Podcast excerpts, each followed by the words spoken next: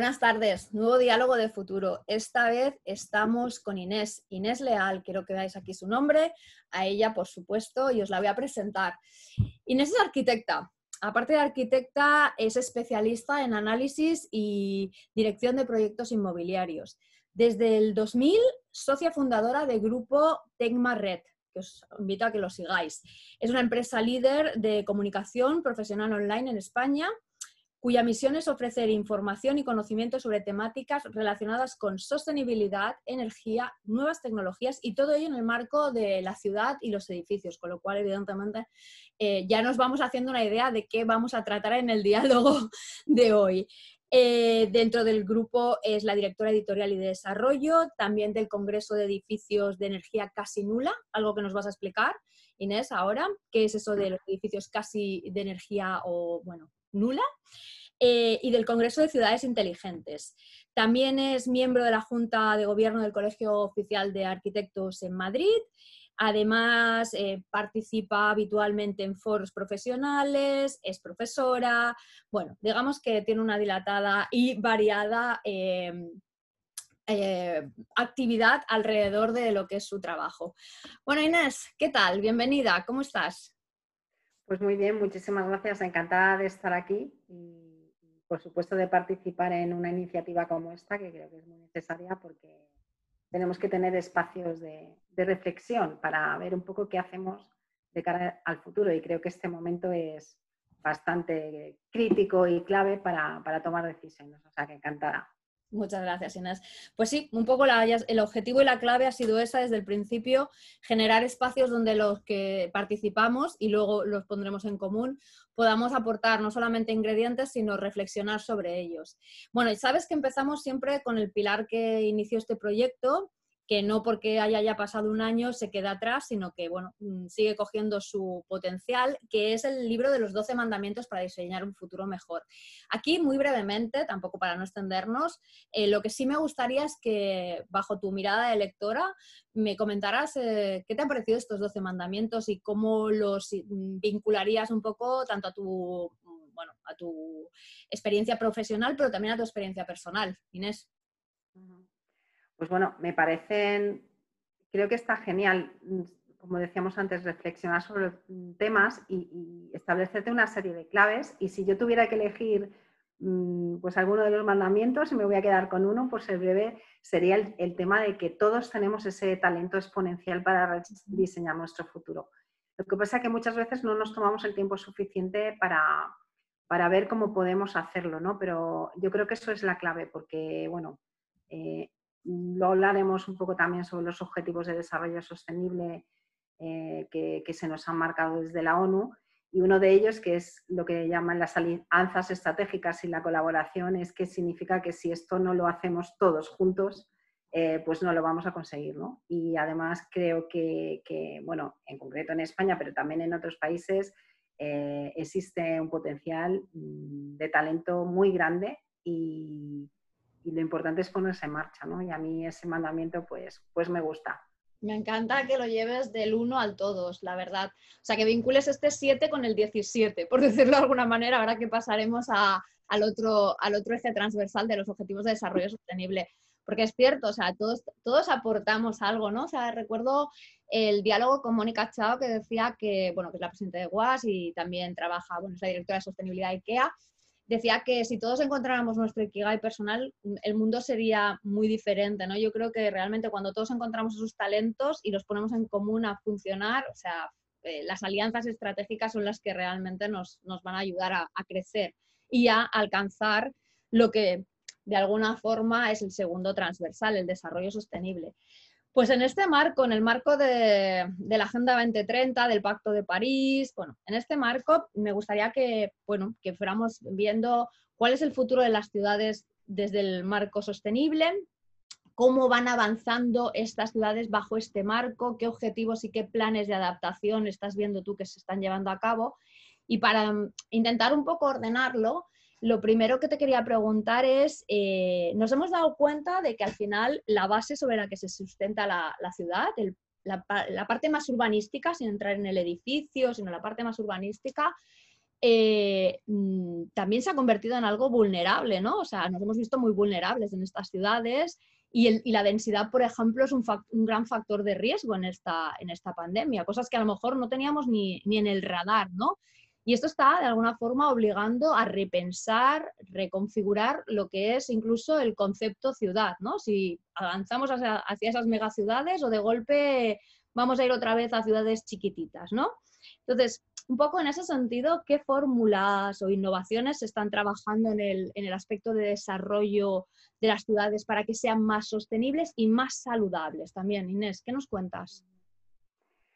Bueno, yo creo que realmente las ciudades es el lugar donde ocurre todo y como tú dices, eh, son ciudad, una ciudad en realidad son personas, muchas personas que ven un lugar y que tienen que estar gestionándose pues para cubrir todos sus pues sus necesidades, pero también para tener una calidad de vida, ¿no? Y, coincido contigo que, bueno, pues que quizá con el tema de la pandemia, el hecho de la densidad, pues puede asustarnos un poco, ¿no? En el sentido de que, bueno, nos han hecho distanciarnos, no podemos hacer determinadas cosas. Pero, sin embargo, esto, entra un poco en contradicción con, la teoría real de que realmente la densidad, la compacidad de las ciudades es necesaria también muchas veces para ser más sostenible. Lo hemos visto, por ejemplo, en determinadas épocas cuando el planeamiento nos ha llevado a los extrarradios y nos ha hecho movernos con un coche mm, de un sitio a otro durante el día, eh, generando pues, contaminación, atascos, etcétera, pues realmente ese tampoco es un modelo adecuado. Pero ¿cómo veo yo el futuro de las ciudades? Pues también, como comentabas tú, yo creo que las ciudades van a seguir siendo lo que son. Evidentemente van a ser ciudades donde eh, pues todo lo que tiene que ver el tema del consumo de la energía, de las emisiones de CO2 eh, y otras partículas, como puede ser el NOx, la calidad del aire, van a mejorar porque bueno, hay una serie de planes, luego ya hablaremos un poco más. Pero también lo que veo es que gracias a, cuestiones como la conectividad del territorio, el hecho de que realmente podamos todos en cualquier lugar eh, pues conectarnos a Internet con una velocidad y unas características equivalentes, pues va a hacer que el territorio empiece a ser atractivo para implantarse, ¿no? Porque también lo que hay que analizar es por qué muchas veces estamos en las ciudades o por qué nos concentramos aquí. Y yo creo que esta pandemia, si ha tenido algo nuevo, no nuevo, algo bueno, eh, es el hecho de que nos ha hecho también reflexionar sobre cómo queremos vivir y, creo que se están haciendo cosas interesantes en, relación a lo que te comentaba antes de la conectividad que cuando consigamos realmente que nuestro territorio eh, esté conectado, pues vamos a ver nuevas formas de, establecernos, ¿no? Porque quizá ya no sea tan necesario que todos estemos en el, en el mismo lugar, ¿no? Y respecto a estar en una gran ciudad, pues como puede ser bueno, Madrid o cualquier otra, muchas ciudades en el mundo, Barcelona o muchas ciudades que tenemos en España, pues yo lo que creo es que mm, hay varias tendencias. Una, eh, que los edificios, eh, lo que hablaremos también luego y hablábamos al principio, ¿no? Eh, la idea es que la tendencia es que los edificios cada vez consuman menos energía, ¿no? Se preparen pues para consumir prácticamente nada.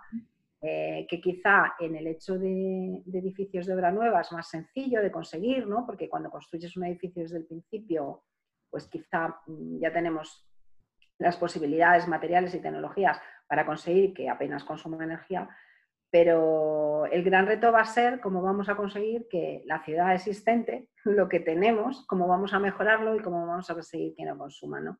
Luego otro reto muy importante es la integración de las energías renovables, o sea, la integración de la energía eh, en el lugar eh, donde se consume, porque estamos acostumbrados a un modelo en el que realmente pues, había centrales que normalmente pues, en muchas ocasiones están eh, alimentadas por energías fósiles, que producían energía pues muy lejos de, los lugares de consumo de nuestras ciudades y que después a través de una red de transporte donde no sé si todo el mundo sabe que se pierde cerca de un 15% de la energía que se produce, pues llegaba esa energía a la ciudad y la consumíamos.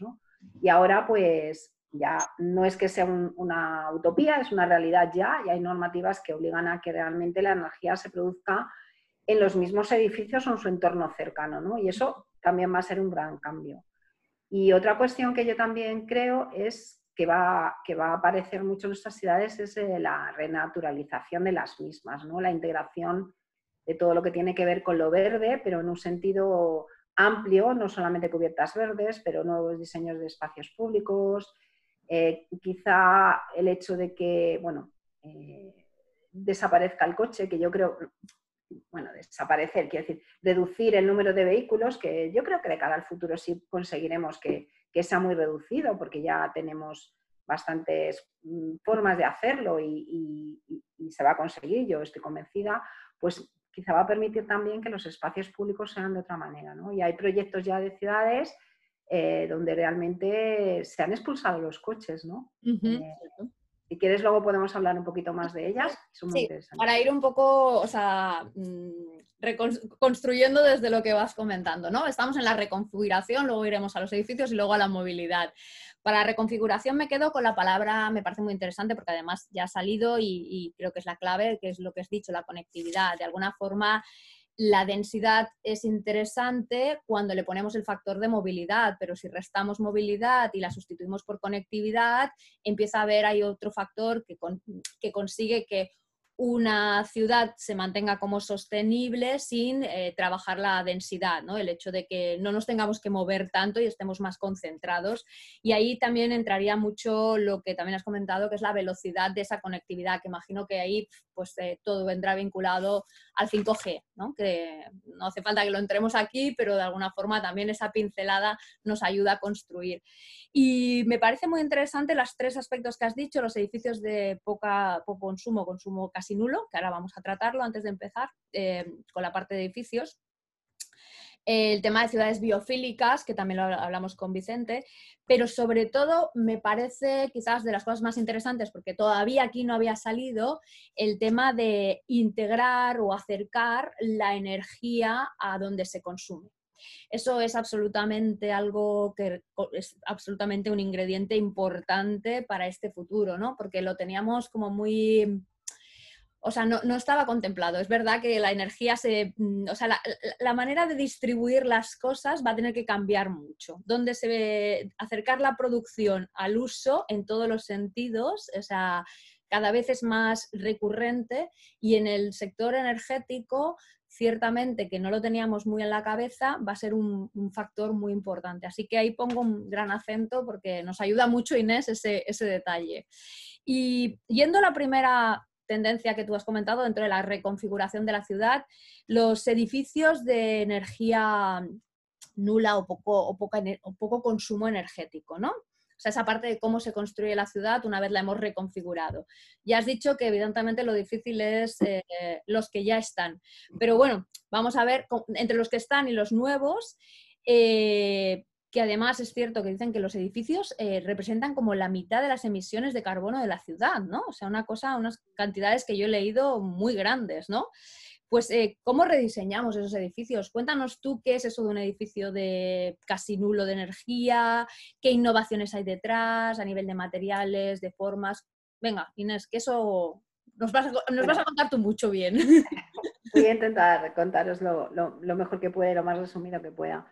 Vamos a ver, como tú bien dices, eh, lo que se detectó realmente es que los edificios, bueno, consumen, quiero decir, la ciudad, la, parte edificada consumen la mayor parte de, la mayor parte, no sé si es un 30 o un 35, da igual el tanto por ciento de la energía que se, que se produce y las emisiones exactamente igual, no sé si es en, en un entorno del 40% y mm, se identificó tanto que lo que se llaman los sectores difusos, que son la edificación y la movilidad, pues eran los grandes lugares eh, donde había que eh, realizar acciones pues para conseguir eh, ese objetivo que tenemos ¿no? en el 2050, la descarbonización de la economía. Evidentemente, si no quieres emitir CO2, pues tienes que actuar en los sectores que más producen.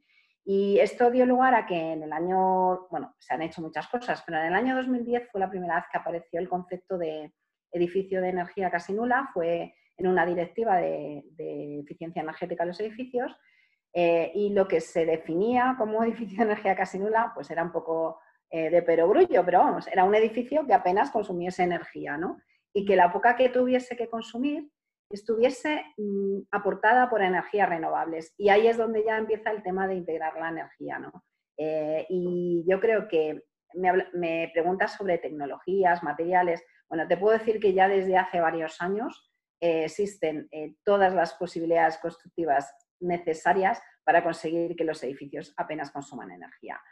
Eh, y hago hincapié aquí ya no solamente en los materiales y en las tecnologías que podemos utilizar pues, para que los edificios sean más eficientes, sino también en una parte muy importante que es cómo se diseñan los edificios. Yo creo que aquí y, también el hecho del diseño, también nos referimos un poco al urbanismo, ¿no? O sea, yo creo que mm, los edificios tienen que estar orientados de una forma, mm, la mejor forma posible, pues para poder obtener las mayores ganancias, ¿no? Del sol y otras cuestiones. Tienen que estar orientados también para poder ser ventilados. Entonces, toda la parte del diseño es muy importante, es el primer paso. Luego, los materiales, instalaciones y tecnologías que los tenemos. O sea que yo, para mí, el edificio de energía casi nula a mí ya no me supone un reto ni a nadie, ¿no? Es una realidad. De hecho, todos los edificios que se construyan ya en Europa y, cuando pidan su licencia tienen que, ser edificios que tengan una alta eficiencia energética. De hecho, ya estamos en la fase 2, que es como integramos la energía renovable. En ocasiones, el edificio puede producir más energía que la mm. que consume y estamos en los llamados edificios de energía positiva, ¿no? Edificios que pueden pues, eh, implementar en la red energía para que otros las, las consuman, ¿no? Y, yo creo que antes también hablabas ¿no? de que supone un gran cambio, porque claro, la energía en general ha estado en manos de, bueno, pues de quien ha estado, ¿no? Ha sido más bien pues una serie de empresas que evidentemente han dado un servicio y al, y al que hay que agradecerles el servicio, pero ahora mismo la energía está mucho más en manos y cada vez más del de las personas, de los usuarios normales, ¿no? Eh, se habla del concepto de prosumidor, que consumes pero a, ver, produces, a la vez produces, y entonces eh, estamos en un momento muy bonito con la energía que yo creo que, va a ser eh, en el que las personas van a poder tener capacidad de, poder gestionar estos mercados, pues como con conceptos como las comunidades energéticas, en el que un mismo barrio, por ejemplo, puede unir toda esa producción que hay en los edificios, se genera una red, que puede incluso, es que, no sé, hay modelos preciosos donde a lo mejor la gente que no tiene dinero para pagar la energía, pues, pues se le puede ceder parte de los eh, excedentes de la red o, se pueden generar otra serie de cuestiones, puede ser incluso un ingreso para los propios eh, propietarios de edificios, ya hay colegios que en sus cubiertas tienen, eh, pues por ejemplo, instalaciones fotovoltaicas y, y generan una comunidad energética a su alrededor eh, y los vecinos del entorno consumen de, la energía de, este colegio. O sea, yo creo que ahí hay grandes retos y, bueno, y, lo que, insisto, para mí el gran reto no es construir nuevo, sino cómo hacerlo con el existente, porque además va a ser también obligatorio, porque si no mejoramos eh, los edificios que tenemos ahora, no vamos a conseguir el objetivo que se nos ha planteado, que es apenas emitir CO2, ¿no?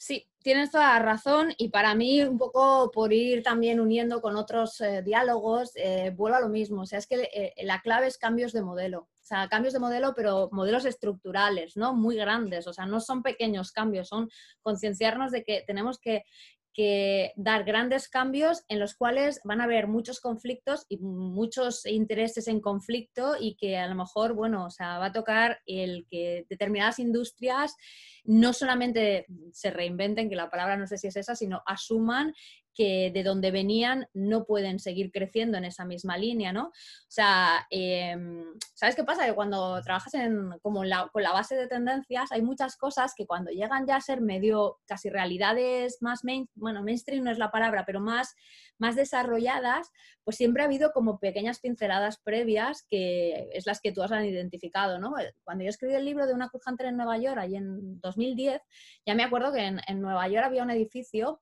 eh, bueno, habían varios edificios, ya había muchos planes eh, arquitectónicos eh, con, el objetivo de que fueran edificios de energía casi nula, ¿no? que contribuyeran a la sostenibilidad y a, la, y a procurarse su propia energía el edificio. Y recuerdo uno que, sinceramente, creo que era un plan en aquel momento, no sé si llegó a desarrollarse, que era un edificio que tenía la capacidad de irse moviendo orientado por los usos, o sea, por el sol, ¿no? Entonces, claro, era capaz de ir eso, aprovechando también las horas solares, ¿no? O sea, habían ideas que de verdad me parecían espectaculares. Y luego el tema de la energía, la autogestión de la energía, yo recuerdo proyectos en Australia y cosas muy chulas ya desarrolladas en barrios, pero que ciertamente el problema entra en el, en el modelo ¿qué pasa entonces con las energéticas? O sea, el, conflicto, el conflicto de intereses que están ahí en ese objetivo 17, que es cómo las, alianzas se hacen teniendo en cuenta em, gobiernos y marcas y ciudadanos y todo, toda esa cadena, cuando el sector hasta ahora era un poco dueño y señor de esa energía.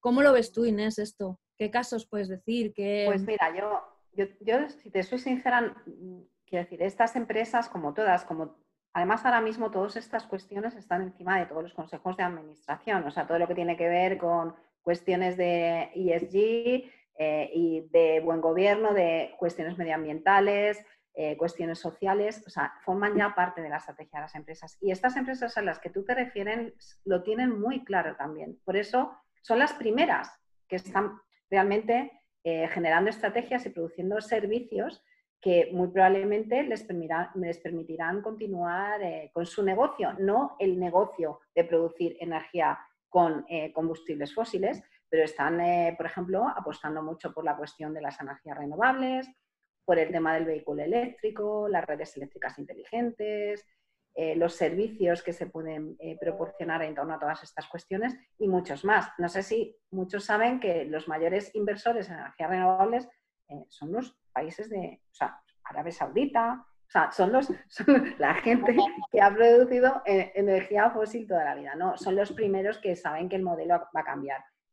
En ese sentido, creo que la, gran empresa, ¿no? Y, todos aquellos que lo tienen muy claro, ¿no? O sea, yo creo que se, ha visto en el foro de Davos, se ha visto en, eh, quizá donde veo más, entre comillas, problema de adaptación, quizás sea como siempre en la parte de la pequeña empresa, que quizá muchas veces pues tiene más dificultades a la hora de entender o de cambiar el modelo, ¿no? Pero yo creo que, sinceramente, mm, lo más importante en este momento es pensar y saber que vamos a un modelo distinto, que es un modelo mejor y que también va a haber oportunidades de negocio en relación con este nuevo modelo. Que luego hay otras cuestiones, pues como puede ocurrir con el tema del hecho de no producir carbón, ¿no? Pues que hay determinadas zonas que se han dedicado a esto, pero ya no se puede producir carbón. Pues habrá que resolver eh, esa cuestión en esos eh, eh, territorios concretos, etcétera, etcétera, ¿no? Pero pero esto ya no tiene vuelta atrás. O sea, es que ya no... No, no, yo, estoy de acuerdo, pero y aparte es que he trabajado con alguna energética viendo un poco cómo va a ser su sector en el futuro y sí, o sea, yo estoy, estoy convencida de que la conciencia y el trabajo hacia ahí eh, está ya hace años, ¿no? O sea, no es de ahora, ahora quizás ha cogido aún más un vuelo acelerado, ¿no? Pero para mí sigue siendo, bueno, como dices, ¿no? Las renovables, lo tengo claro, el tema de las eléctricas pero sigue habiendo un punto en el que determinados sectores, y no solamente las energéticas, o sea, tienen que mirar, pues, por ejemplo, lo que le ha pasado a la industria de la música. O sea, que el intermediario, eh, y están ahora las energéticas, está la banca, están una serie de sectores que son mm, instituciones a nivel mundial, el intermediario está cogiendo una posición débil, o sea, la están manteniendo por la fuerza del decreto ley, pero realmente hay un potencial y ya hay una capacidad desarrollada para que, como tú has dicho, eso este, pase a manos del consumidor final y sea yo contigo quien yo produzco la energía, te la vendo a ti y mañana la produces tú y me la vendes a mí.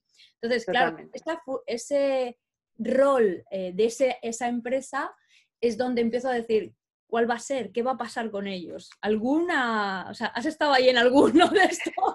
Para bueno, vamos a ver, totalmente de acuerdo contigo, insisto que en todos los procesos de cambio pues hay cosas que aparecen y cosas que desaparecen, pero yo mm, vuelvo a insistir, prefiero que exista un mm, control del ciudadano que es inteligente, mm, que, que, está más formado de lo que, de lo que pensamos y que sea capaz de controlar eh, pues, pues toda su vida, ¿no? Porque al final eh, yo creo que, el hecho de tener esta digitalización y tener todas estas herramientas de, que te ponen en contacto y, toda la tecnología en la que vivimos es muy positivo también por esto, ¿no? O sea, porque yo creo que esos intermediarios, pues quizá no, no, se necesitan. Y, mm. bueno, pues, pues eh, quiero decir, no pasa nada, ¿no? antes el que tenía la información era el que tenía el poder, ¿no? Ahora la información de alguna manera y las herramientas las tenemos prácticamente todos. Y yo creo que, bueno, pues que eso es muy interesante también, ¿no? Porque yo creo que ahí vamos a una sociedad, pues, pues eh, más equitativa, más justa, más, más... Y no quiero entrar en justicia ni en cuestiones así, pero yo creo que está, está muy bien, o sea, y que, y que lo que sí digo es que todas estas cuestiones también van a hacer que surjan pues nuevos modelos de negocio, eh, nuevos eh, eh, empleos para gente que quiera trabajar para empresas, nuevas empresas. Es que lo estamos viendo en los últimos 10 años, es que el mundo ha cambiado, pero radicalmente. Entonces, bueno, pues sí, mm, hay, hay, cosas que no se pueden mantener. A lo mejor con un real decreto la puedes mantener un poquito, pero al final la gente pues busca sus caminos, incluso se sale de los reales decretos y hay gente que empieza negocios que, que generan una nueva forma de, o necesitan una nueva regulación, ¿no? Por ejemplo, hemos visto el caso de, de todo lo que tiene que ver con, con, Uber o Cabify, es que no había legislación, la han tenido que hacer como después, ¿no? Yo di clase en algunas eh, máster de jurídicos y tal, y yo siempre digo, mira, aquí el problema siempre es la regulación, que nunca está ni llega a tiempo y las cosas se van haciendo, ¿no? Y, y ahí están los grandes retos, ¿no? Sí, sí, no, no, no, sí, yo es que estoy totalmente de acuerdo contigo, pero me gusta cuando no soy yo la única que lo verbaliza, sino que también alguien ya, además, pues a ver, mucho más experto en ese sector, pues ostras, lo, lo pone encima de la mesa y lo dice, o sea, lo de no ponerle puertas al cielo, porque es que no se van a poder, o sea, porque realmente eh, hay que empezar a asumir que se quiera o no se quiera, los modelos van a cambiar. Y pues igual que hay industrias que han ido mm, naciendo, habrán industrias que tendrán que ir migrando o desapareciendo. Entonces hay que estar listo para saber un poco cuál es tu rol y hacia dónde vas a ir sumando, porque ponerle freno a esto yo creo que ahora mismo es lo más absurdo, porque en realidad la fuerza y más el impulso que ha cogido con la pandemia, porque cuando todos estamos cómodos, las cosas de alguna forma ya nos están bien que no cambien mucho. Pero cuando surge la incomodidad, todo se acelera. Porque todos necesitamos, tenemos más necesidades, eh, empezando por las de supervivencia y luego las de cómo nos sumamos a todo esto. Y luego, evidentemente, las de queja a aquello que no nos parece justo. Entonces, bueno, ahí vas eh, creando ese caldo de cultivo que de alguna forma lo vimos muy patente en la, en la crisis del 2008 con toda el resurgir o el aparecer de la economía de lo compartido, que tú has comentado, Uber, Cabify, Airbnb, y que ahora, si cabe, yo creo que va a quedar mucho más engrandecido con muchas otras economías, o sea, pluralidad de economías eh, avanzando para, eso, ¿no? O sea, hacia un desarrollo sostenible y con un mucho más protagonismo del, las personas, no el consumidor, no, las personas, no, no de los intermediarios interesante. Dime, dime. quería decir una cosa. No es que sea partidaria ni apoye eh, Uber, Cabify, Airbnb. O sea, quiero decir, yo lo veo como cuestiones que han surgido que evidentemente pueden generar una serie de conflictos. Pero si yo pudiera dar un consejo a alguien, decir, bueno, eh, ¿a qué te quieres dedicar en el futuro? ¿Cómo dedicaría toda mi energía a no mantener algo que de base es que es quizá no sea mantenible, ¿no? O sea, dedicar la energía a, pensar todas las posibilidades que nos ofrece el futuro, porque de verdad que son muchas y, bueno, pues empezar por ahí, ¿no? Aunque evidentemente esto suena muy, muy generalista, pero, pero creo que es un buen consejo. Absolutamente, no, sí, estamos de acuerdo. No es que sea apoyar, porque además, o sea, en realidad, o sea, directamente estas propias industrias, las de lo compartido, también están evolucionando. No llevan ni 10 años o 10 años y ya están en cambios y cambios mm, estructurales muy potentes eh, y cuestionándose muchas cosas, con lo cual ellas mismas ya nacen en un periodo en el que eh, son conscientes de que esas industrias que duraban 50 años ya no. O sea, vamos a tener que ir cambiando con una agilidad que, el contexto nos, nos, nos empuja. Y además, como tú dices, no es que las energéticas eh, tengan que desaparecer, es que igual tienen que buscar otro rol, que, tendremos que pensar entre todos, ellos, nosotros, y que pueden ser otros. O sea, em, y, esto y, existen. O sea, ya no, está, no es una cosa de decir eh, tienes que desaparecer, porque si ya no haces la intermediación de lo que es el producto, ya no existes. Hay muchas formas de intermediación. Si empezamos a sacar las cosas que una industria tiene por troceado, seguro que hay valores que no han potenciado hasta ahora, pero que si las ponen en, en valor, pueden encontrar otras soluciones mucho más interesantes y más acordes con el momento y más amigables con, la gente a la que quieren llegar. Y al final también con un modelo de negocio, no en plan, o sea, ONG, sino con un modelo de negocio detrás. Claro que sí.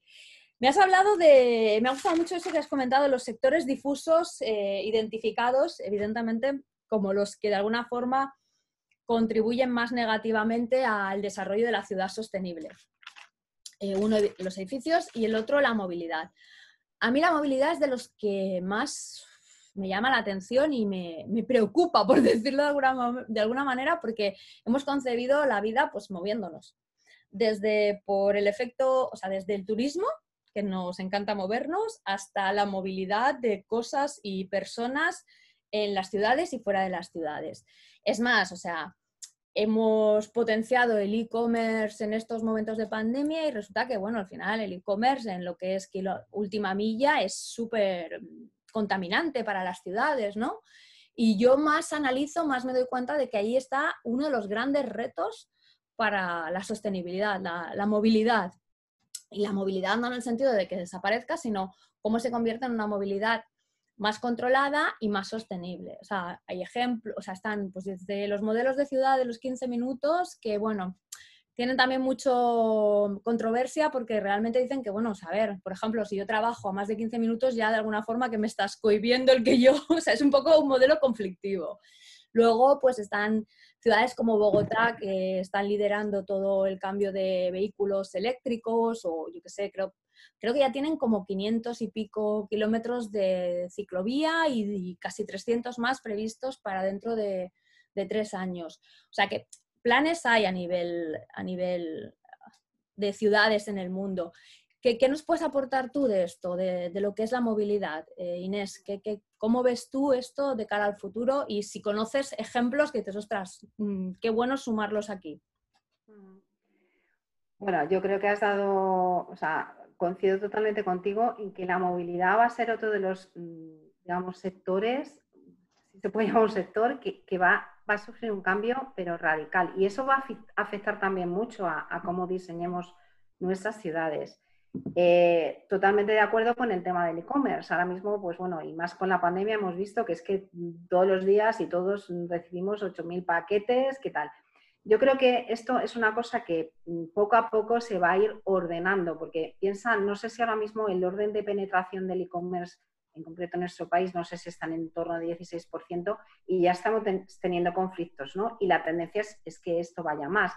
Pero yo creo que mm, va a haber muchos cambios en las ciudades mm, que están relacionados, por un lado, con, el tema de, de, los avances tecnológicos. Yo creo que, por ejemplo, el vehículo autónomo es algo que vamos a tener aquí ya. O sea, ahora mismo tecnológicamente está hiper avanzado, hay que definir a nivel, eh, digamos, eh, jurídico de riesgos, etcétera, cómo va a funcionar dentro del entorno de las ciudades, y hay muchos pilotos.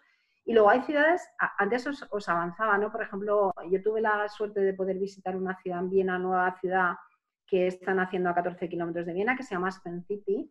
Y ellos tienen allí un modelo muy interesante porque es una ciudad que está diseñada absolutamente sin coches. O sea, no se pueden meter coches en la ciudad es curioso porque tú llegas y alrededor de la ciudad ves que hay como 2.000 coches aparcados, o sea, en el exterior, porque la gente tiene coches, ¿no? Pero eh, dentro de esta ciudad, ¿cómo han resuelto el tema de, la última milla? Lo que están haciendo son una especie de city hubs, donde realmente se llega, pues en el entorno exterior de la ciudad se almacena todo este, todas estas cuestiones que se compran o están relacionadas con la paquetería y a partir de ahí pues hay una serie de bicicletas, de personas en bicicleta que van distribuyendo tal. Bueno, como esto pueden haber mil cosas, ¿no? Yo creo que es totalmente de acuerdo, tenemos que reflexionar cómo pasa, qué vamos a hacer con esto. Como va a haber menos coches, también eh, lo digo, lo he dicho, bueno, y creo que va a ser así, ¿no? Eh, muchos aparcamientos van a ser realmente eh, city hubs para mí, ¿no?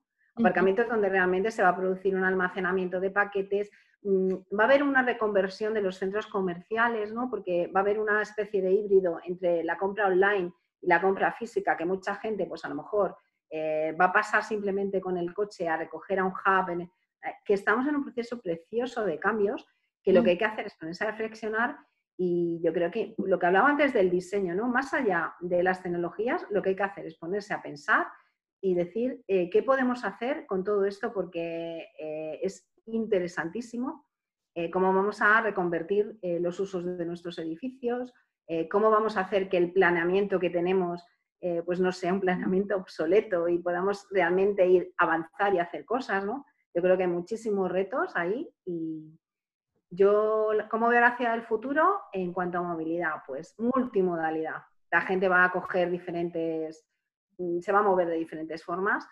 Eh, los coches mm, va a haber cada vez menos propiedad, o sea, la gente va a ir más a servicios a utilizar, porque cada uno los utilizamos de una forma. El otro día hablaba un, no voy a decir la marca de, la empresa de vehículos, pero él mismo decía que ellos saben, ellos saben que su futuro no está en vender coches, su futuro está en, ofrecer servicios de movilidad y eso incluye muchísimas cosas. Entonces, pues bueno, yo creo que lo que hablábamos al principio, cambio de modelo, nuevas formas de plantearse las cosas y nuevos retos que hay que diseñar y que, y que construir. Y yo lo que sí que me gustaría decir en, tu, en, tu, bueno, en esta conversación que tenemos es que mm, sería más eh, valiente y haría más laboratorios urbanos, eh, más eh, lo que se llaman los sandbox, donde realmente puedes probar cosas en las ciudades, porque evidentemente pues habrá conflictos o no, pero es que conflictos ya tenemos muchísimos. Entonces, poder probar en las ciudades cosas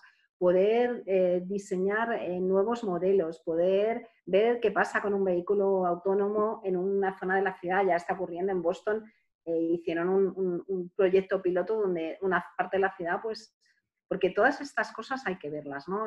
ver ¿Qué parte, de Boston? ¿Qué parte de Boston es? ¿Cuál, de...? Pues no, conozco mucho Boston porque no he ido, pero la zona que está hacia la, la costa, que hay una zona ahí, Sí, sí, donde está el museo, sí, sí, sí, han hicieron pues unos nuevos centros comerciales, sí, yo sí que estuve, sí que estuve, lo estuve. Bueno, yo no he estado, pero vamos, he leído sobre el proyecto y me parecía súper interesante. Bueno, de hecho, yo creo que me pareció leer que la semana pasada que en, Madrid van a hacer también una especie de sandbox para probar determinadas cosas. Hacer de las ciudades lugares donde se pueda reflexionar y probar cosas. No podemos seguir con el mismo modelo, no podemos seguir con el mismo modelo de vivienda, que tenemos la misma tipo de vivienda que tenía mi abuela.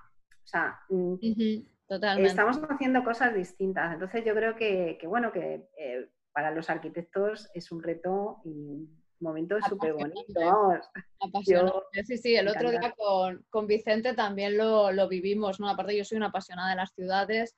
Digamos que no soy ni arquitecta, pero supongo que mi faceta más socióloga, así que, bueno, eh, los vivo. He viajado mucho, he visitado muchas y no sé, desde la parte más no sé, más intuitiva hasta la más profesional, las analizo y, bueno, o sea, es, apasionante lo que se está viviendo ahora y los modelos que ya se están viendo y se están, de hecho, eh, te preguntaba la movilidad porque también me sorprendía, por ejemplo, el vídeo de Elon Musk eh, de la ciudad del futuro podía ser en vez del futuro de la ciudad, el futuro de la movilidad. Está absolutamente basado en eso, ¿no? O sea, que tampoco soy absolutamente partidaria de pensar que es el único elemento, pero ostras, el peso que tiene es brutal.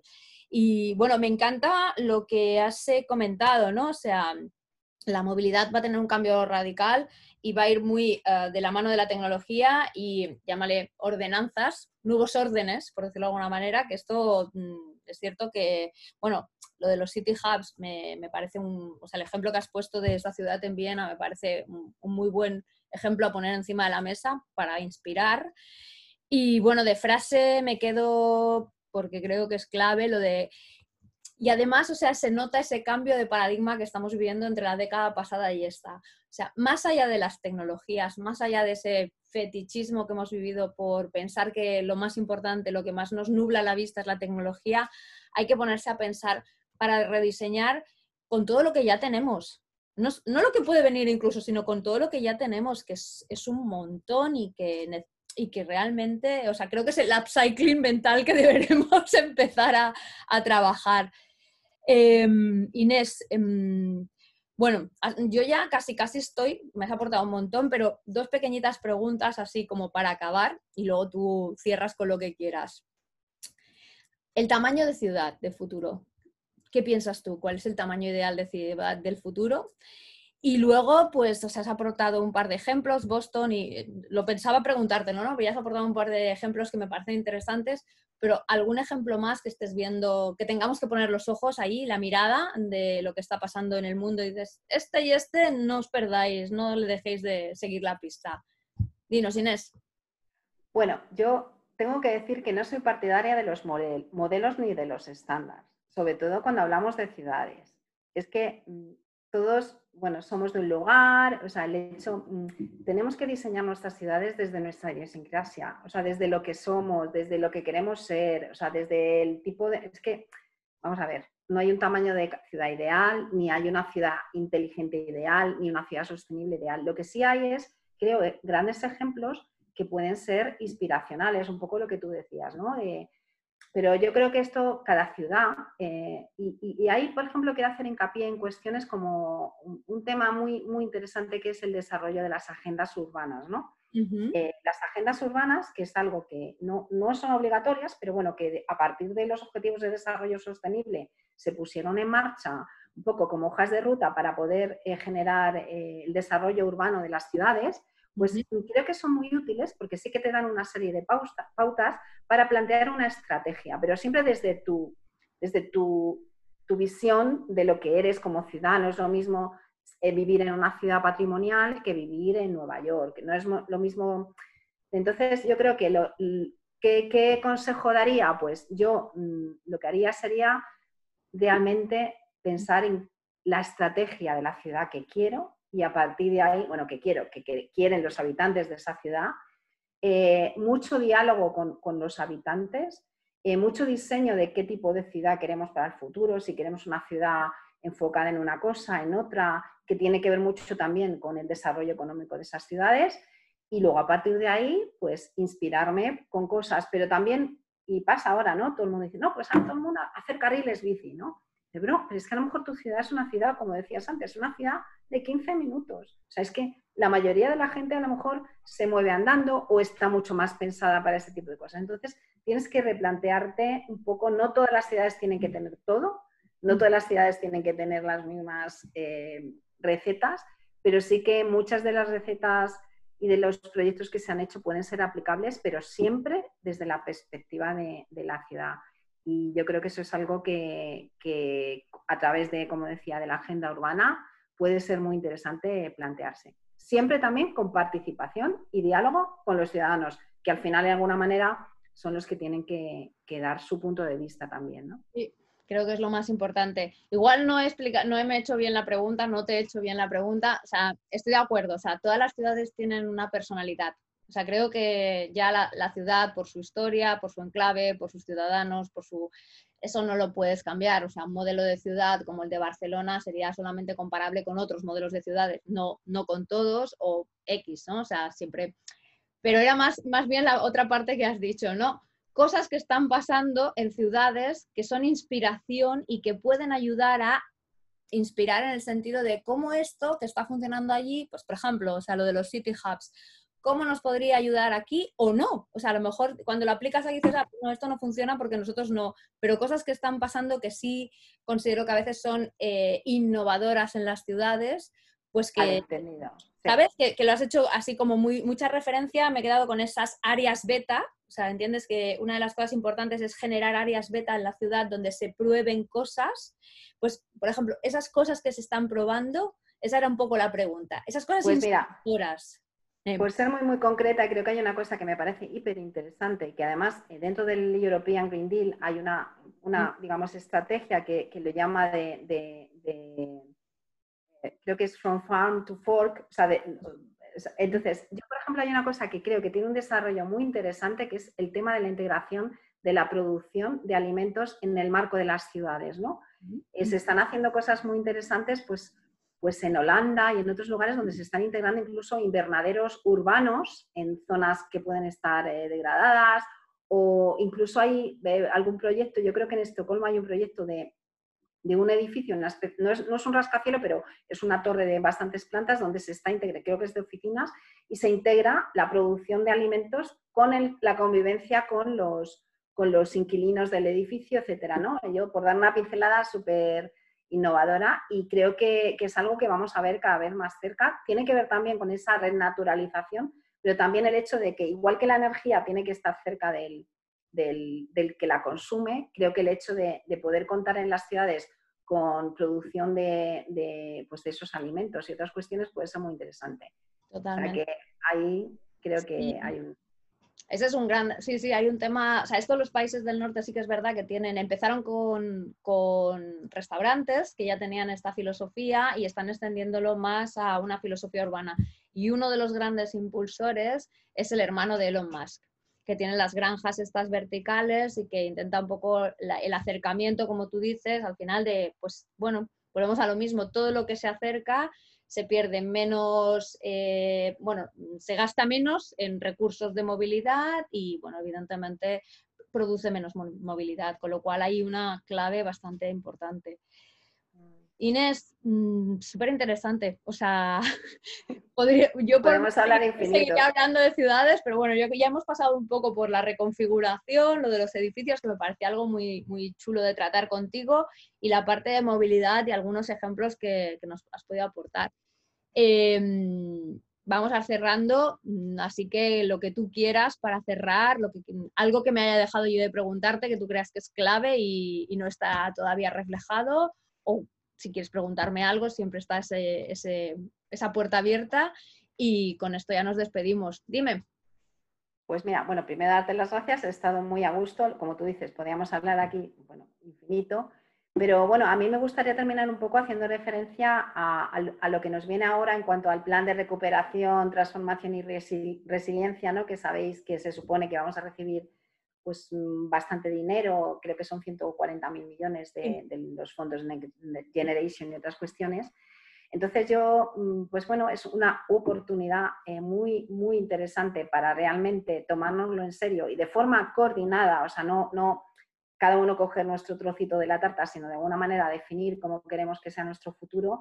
Y bueno, eh, los cuatro ejes que tiene, que son la parte de transición ecológica, la parte de transición digital, la mm. cuestión de eh, inclusión, de que todas las personas puedan acceder a todas las cosas y la parte relativa al género creo que están muy bien planteadas. Y nada, animar a todo el mundo a que realmente pues, se ponga las pilas y, ayude justo. En el mandamiento este número 7 creo que era que empezábamos, ¿no? Porque todos tenemos un talento exponencial para poder hacer muchas cosas, cada uno desde nuestro pequeño lugar donde estemos o grande, porque hay gente que está en lugares donde tiene mucha capacidad de, de influir. O sea que nada, muchísimas gracias Gema por darme la oportunidad de estar hoy con vosotros y para lo que queráis, para ti y para todos los que nos escuchan. Genial. O sea, mira, mm, lo resumo y lo uno el principio con el final porque es un gran cierre. al final es unir ese mandamiento 7 con el ODS 17, que son las alianzas a través de estos recursos que al final estos fondos de Next Generation nos van a poder proveer. Y como tú dices, hay que saberlos eh, darle buen enfoque y un, buen impulso. No, no, solamente, como tú dices, llevarse ese trocito del pastel cada uno. Ahí, ahí la has dado, ¿eh? Ahí la has dado. bueno, Inés, un placer. O sea, un gustazo tenerte. Mm, ya es tu casa. Cuando quieras otro, cuando quieras participar en más cosas, eh, solo tienes que decírmelo y espero que sigamos hablando en otras, en otros, en este foro o en otros, ¿vale? Seguro que sí. Muchísimas gracias, Gemma. A ti. Un abrazo.